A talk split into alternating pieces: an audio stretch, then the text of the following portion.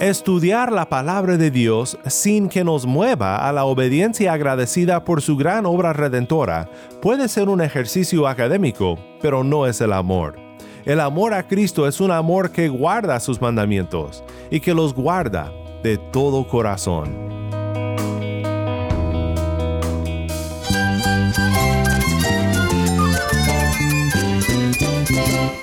Cristo es la esperanza. Cristo es mi Señor y mi Salvador. Cristo ha transformado mi vida. Cristo es la viña. Separado de Él, nada puedes hacer. Cristo es el camino, la verdad y la vida. Jesús es mi todo. El único descanso, la única paz verdadera es con Jesucristo. Estás escuchando a El Faro de Redención, Cristo desde toda la Biblia para toda Cuba y para todo el mundo.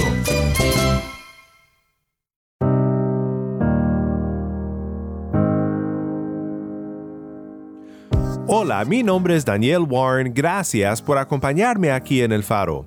Hoy concluimos nuestra semana en los Salmos, en una serie titulada El corazón de la Biblia. Si abres tu Biblia en el puro medio, lo más seguro es que te encontrarás en el Salmo 119. Por eso lo hemos llamado el corazón de la Biblia. Pero más que eso, es un pasaje que nos enseña cosas muy importantes respecto a nuestra fe, particularmente relacionadas con la palabra de Dios. Si tienes una Biblia, busca el Salmo 119, versículos 17 al 40, y quédate conmigo.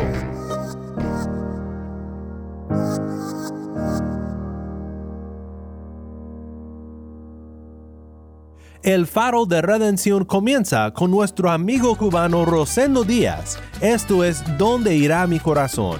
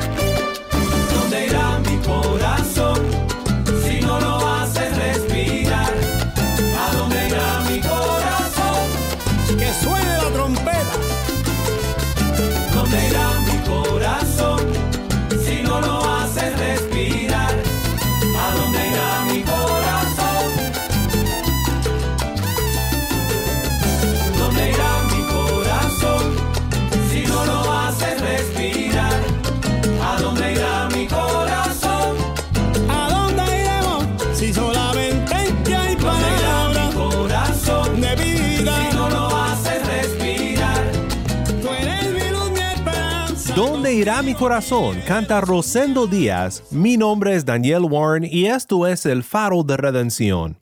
Cristo desde toda la Biblia para toda Cuba y para todo el mundo.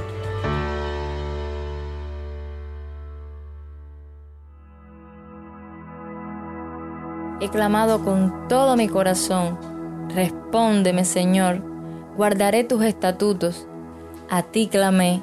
Sálvame y guardaré tus testimonios. Me anticipo al alba y clamo, en tus palabras espero. Mis ojos se anticipan a las vigilias de la noche para meditar en tu palabra. Oye mi voz conforme a tu misericordia. Vivifícame, oh Señor, conforme a tus ordenanzas. Se me acercan los que siguen la maldad, lejos están de tu ley. Tú estás cerca, Señor, y todos tus mandamientos son verdad. Desde hace tiempo he sabido de tus testimonios, que para siempre los has fundado. Mira mi aflicción y líbrame, porque no me olvido de tu ley. Defiende mi causa y redímeme, vivifícame conforme a tu palabra. Lejos está de los impíos la salvación, porque no buscan tus estatutos. Muchas son, oh Señor, tus misericordias, vivifícame conforme a tus ordenanzas. Muchos son mis perseguidores y mis adversarios, pero yo no me aparto de tus testimonios. Veo a los malvados y me repugnan, porque no guardan tu palabra. Mira cuánto amo tus preceptos. Vivifícame, Señor, conforme a tu misericordia. La suma de tu palabra es verdad, y eterna cada una de tus justas ordenanzas. Príncipes me persiguen sin causa, pero mi corazón teme tus palabras. Me regocijo en tu palabra, como quien hay un gran botín. Aborrezco y desprecio la mentira, pero amo tu ley. Siete veces al día te alabo, a causa de tus justas ordenanzas. Mucha paz tienen los que aman tu ley, y nada los hace tropezar. Espero tu salvación, Señor, y cumplo tus mandamientos. Mi alma guarda tus testimonios y en gran manera los amo. Guarda tus preceptos y tus testimonios porque todos mis caminos están delante de ti. Que llegue mi clamor ante ti. Señor, conforme a tu palabra, dame entendimiento. Llegue mi súplica delante de ti. Líbrame conforme a tu palabra.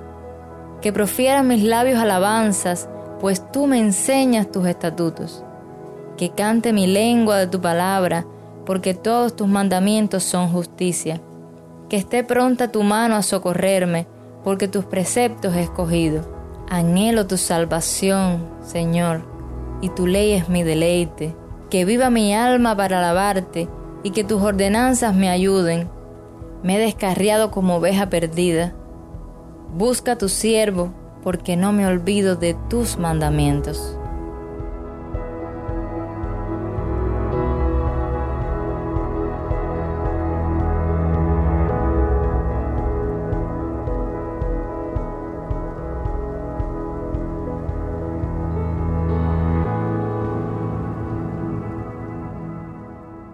Esta fue una sección más del Salmo 119. Gracias, Tai, por compartir este salmo tan bello con nosotros en esta semana.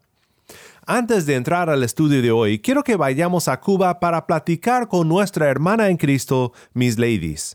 Ella nos comparte sobre cómo estudiar la palabra le llevó a la fe en Cristo Jesús. Nuestro productor para contenido cubano, Yamil Domínguez, nos acompaña con Miss Ladies para compartirnos su historia.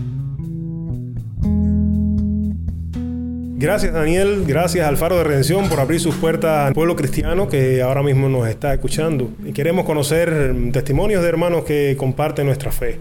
En este tiempo, en esta tarde, tenemos una hermana que eh, quiere contarnos su historia y saber un poco de su testimonio.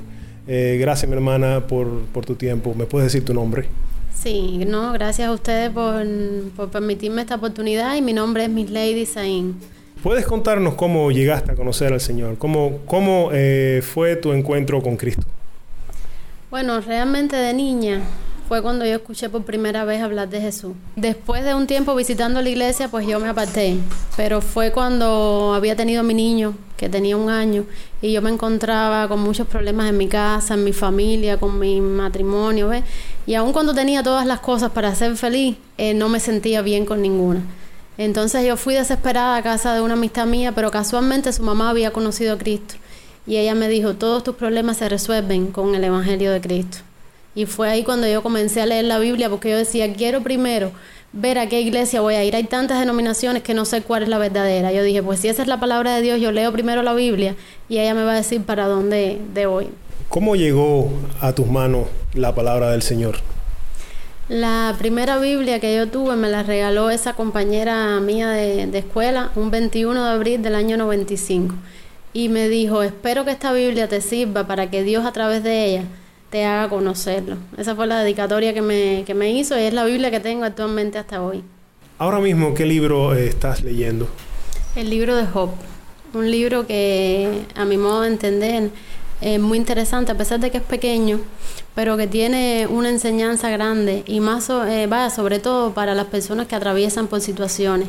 No es ver solamente cómo una persona puede sufrir, pero es, ver que cuando tú estás consciente de la soberanía de Dios, que Dios está al control de todo, eh, puedes estar tranquilo.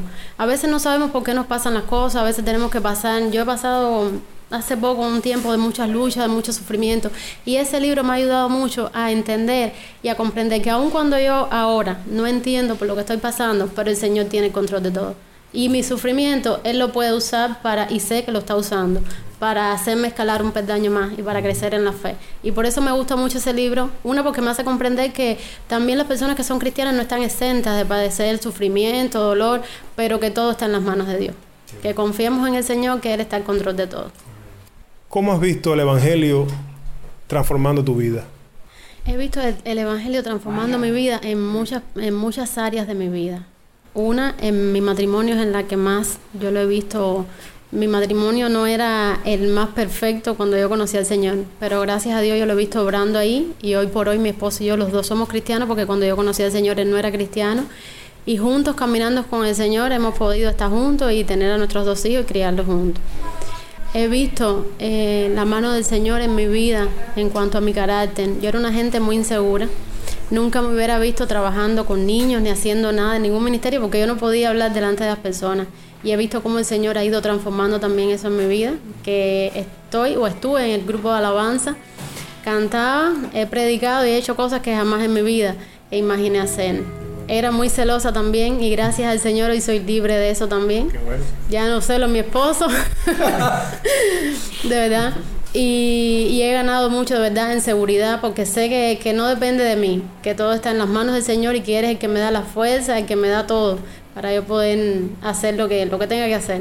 Gracias a Dios por lo que está haciendo el Señor en tu vida y piensa en que ahora mismo están escuchándonos jóvenes, esposas y madres como tú, que quizás estén pasando por alguna situación en la que experimentaste tú eh, anteriormente, como tú nos contabas.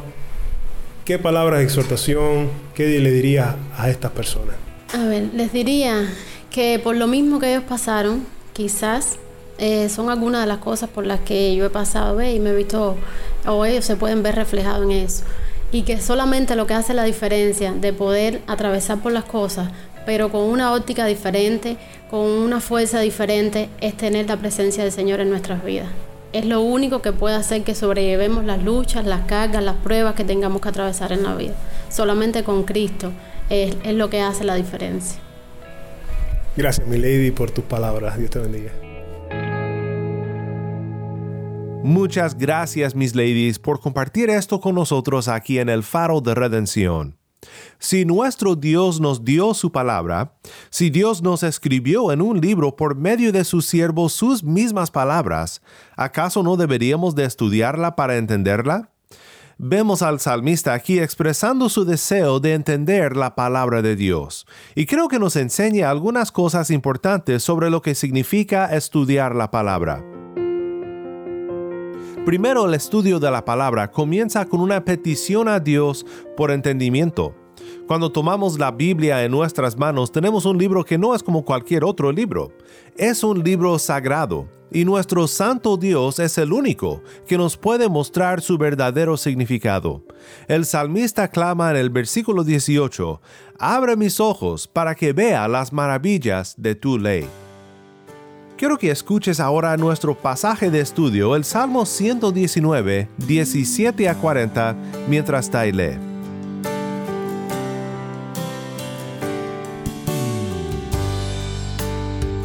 Favorece a tu siervo para que viva y guarde tu palabra. Abre mis ojos para que vea las maravillas de tu ley. Peregrino soy en la tierra, no escondas de mí tus mandamientos. Quebrantada está mi alma anhelando tus ordenanzas en todo tiempo. Tú reprendes a los soberbios, los malditos, que se desvían de tus mandamientos. Quita de mí el oprobio y el desprecio, porque yo guardo tus testimonios. Aunque los príncipes se sienten y hablen contra mí, tu siervo medita en tus estatutos. También tus testimonios son mi deleite, ellos son mis consejeros. Postrada está mi alma en el polvo, vivifícame conforme a tu palabra. De mis caminos te conté y tú me has respondido. Enséñame tus estatutos. Hazme entender el camino de tus preceptos y meditaré en tus maravillas. De tristeza llora mi alma, fortaléceme conforme a tu palabra. Quita de mí el camino de la mentira, y en tu bondad concédeme tu ley. He escogido el camino de la verdad, he puesto tus ordenanzas delante de mí. Me apego a tus testimonios, Señor, no me avergüences. Por el camino tus mandamientos correré, porque tú ensancharás mi corazón. Enséñame, oh Señor, el camino de tus estatutos, y lo guardaré hasta el fin. Dame entendimiento para que guarde tu ley y la cumpla de todo corazón. Hazme andar por la senda de tus mandamientos, porque en ella me deleito. Inclina mi corazón a tus testimonios y no a la ganancia deshonesta. Aparta mis ojos de mirar la vanidad y vivifícame en tus caminos. Confirma a tu siervo tu palabra, que inspira reverencia por ti. Quita de mí el oprobio que me causa temor, porque tus juicios son buenos. Yo anhelo tus preceptos, vivifícame por tu justicia.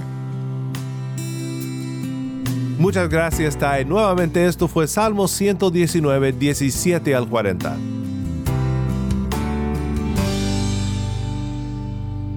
En un sermón sobre este texto, John Newton, que aunque quizás no lo conozcas, conocerá su más famoso himno, Sublime Gracia.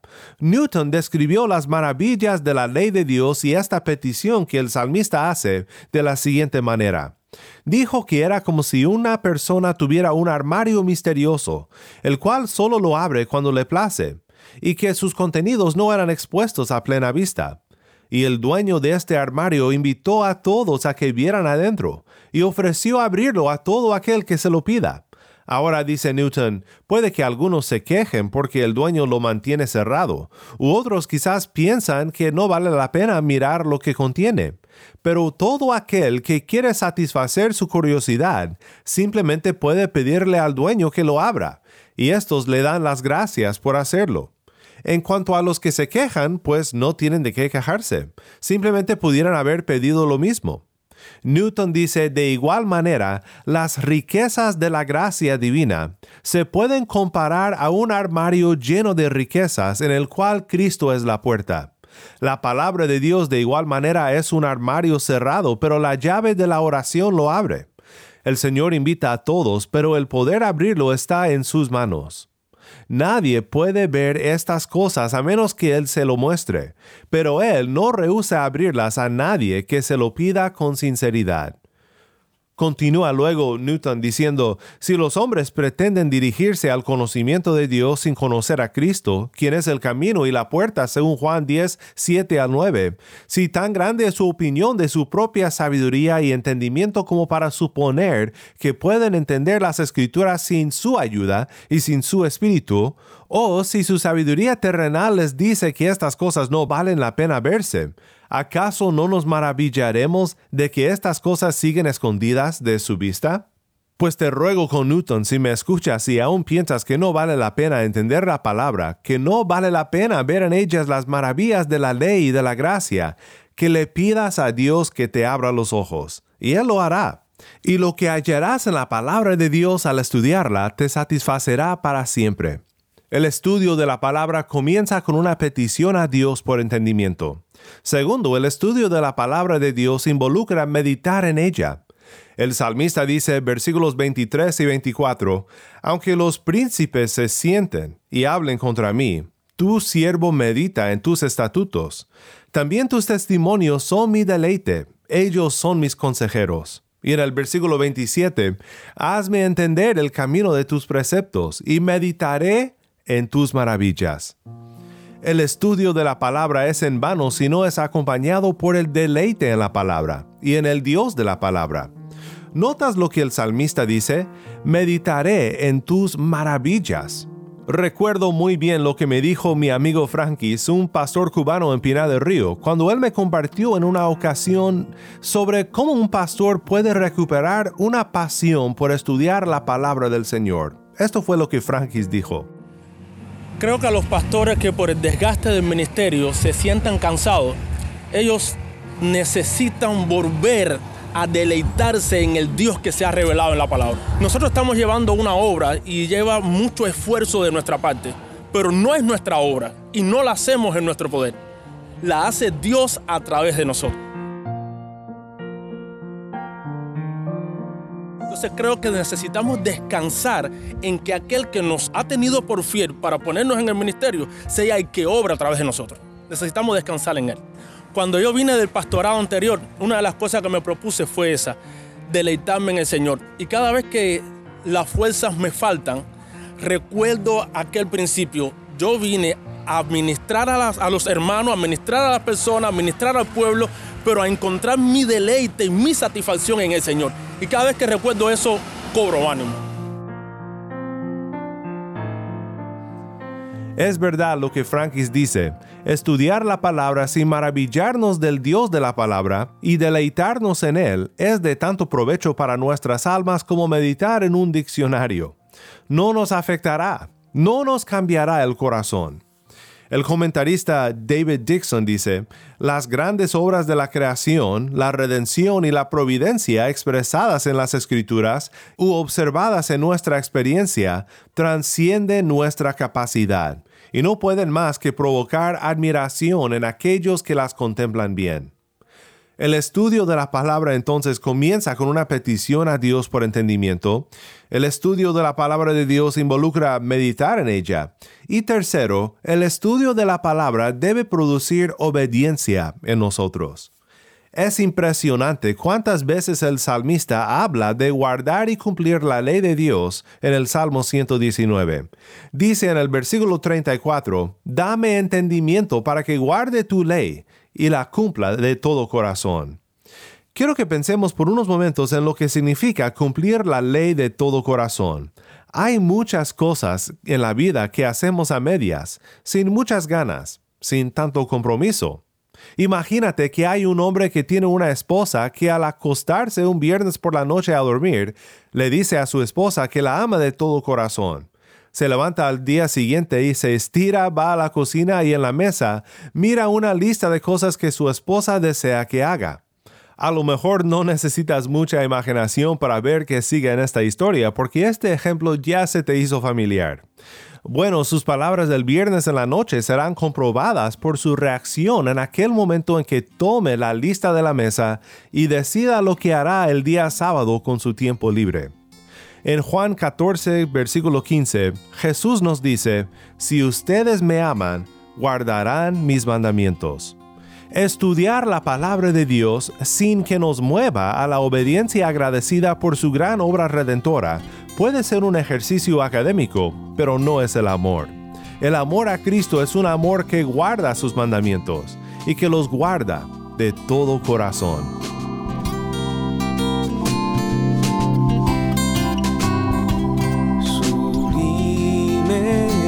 Gracias celestial que a este pecador salvó. Fui ciego más hoy veo yo, perdido y él me halló.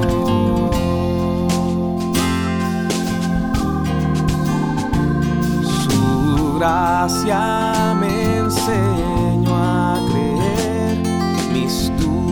dudas ahuyentó.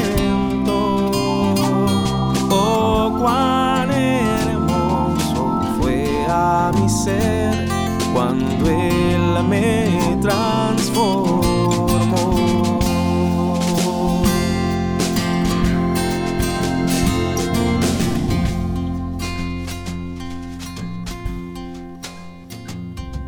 Y cuando en Sion por siglos mil brillando esté cual sol, yo cantaré por siempre allí su amor salvó, su amor que me salvó, su amor que me salvó,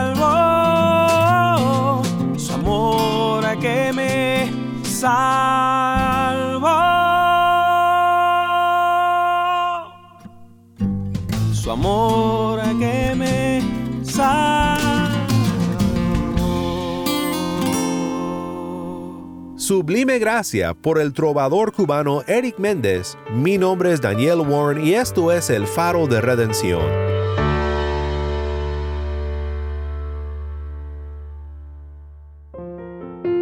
Una vez más, gracias mis ladies por compartir tu testimonio con nosotros.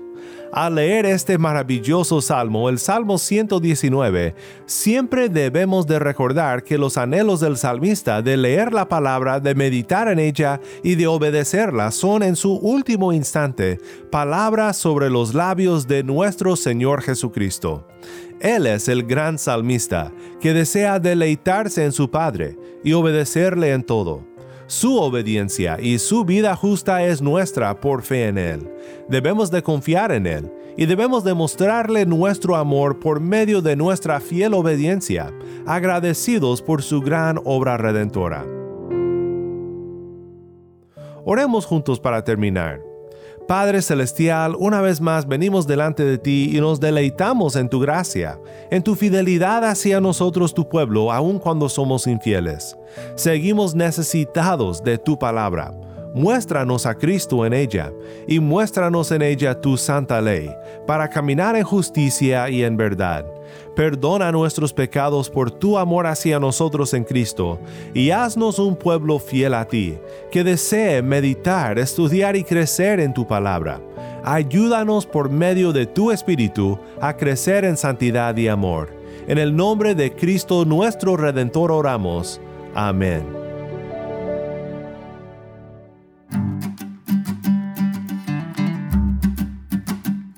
El Faro de Redención como programa radial fue ideado para Cuba, pero ha crecido a un nivel global y si estás en sintonía fuera de Cuba, te agradezco por pasar estos tiempos con nosotros estudiando temas que nos fortalecen en nuestra fe y en nuestro caminar cristiano.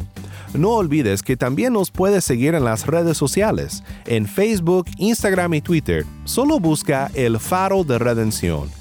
Allí encontrarás más contenido durante la semana para animarte en tu fe y para mantenerte informado sobre el ministerio del Faro. Para más información sobre este ministerio y sobre cómo tú puedes formar parte de nuestra misión, visita nuestra página web elfaroderedención.org. elfaroderedención.org. El Faro de Redención es un ministerio de Haven Ministries. Nuestro productor ejecutivo es Moisés Luna. Desde Cuba, Yamil Domínguez es nuestro productor para contenido cubano y Taimí Zamora es nuestra lectora. A cargo de nuestras redes sociales, Mariana Warren.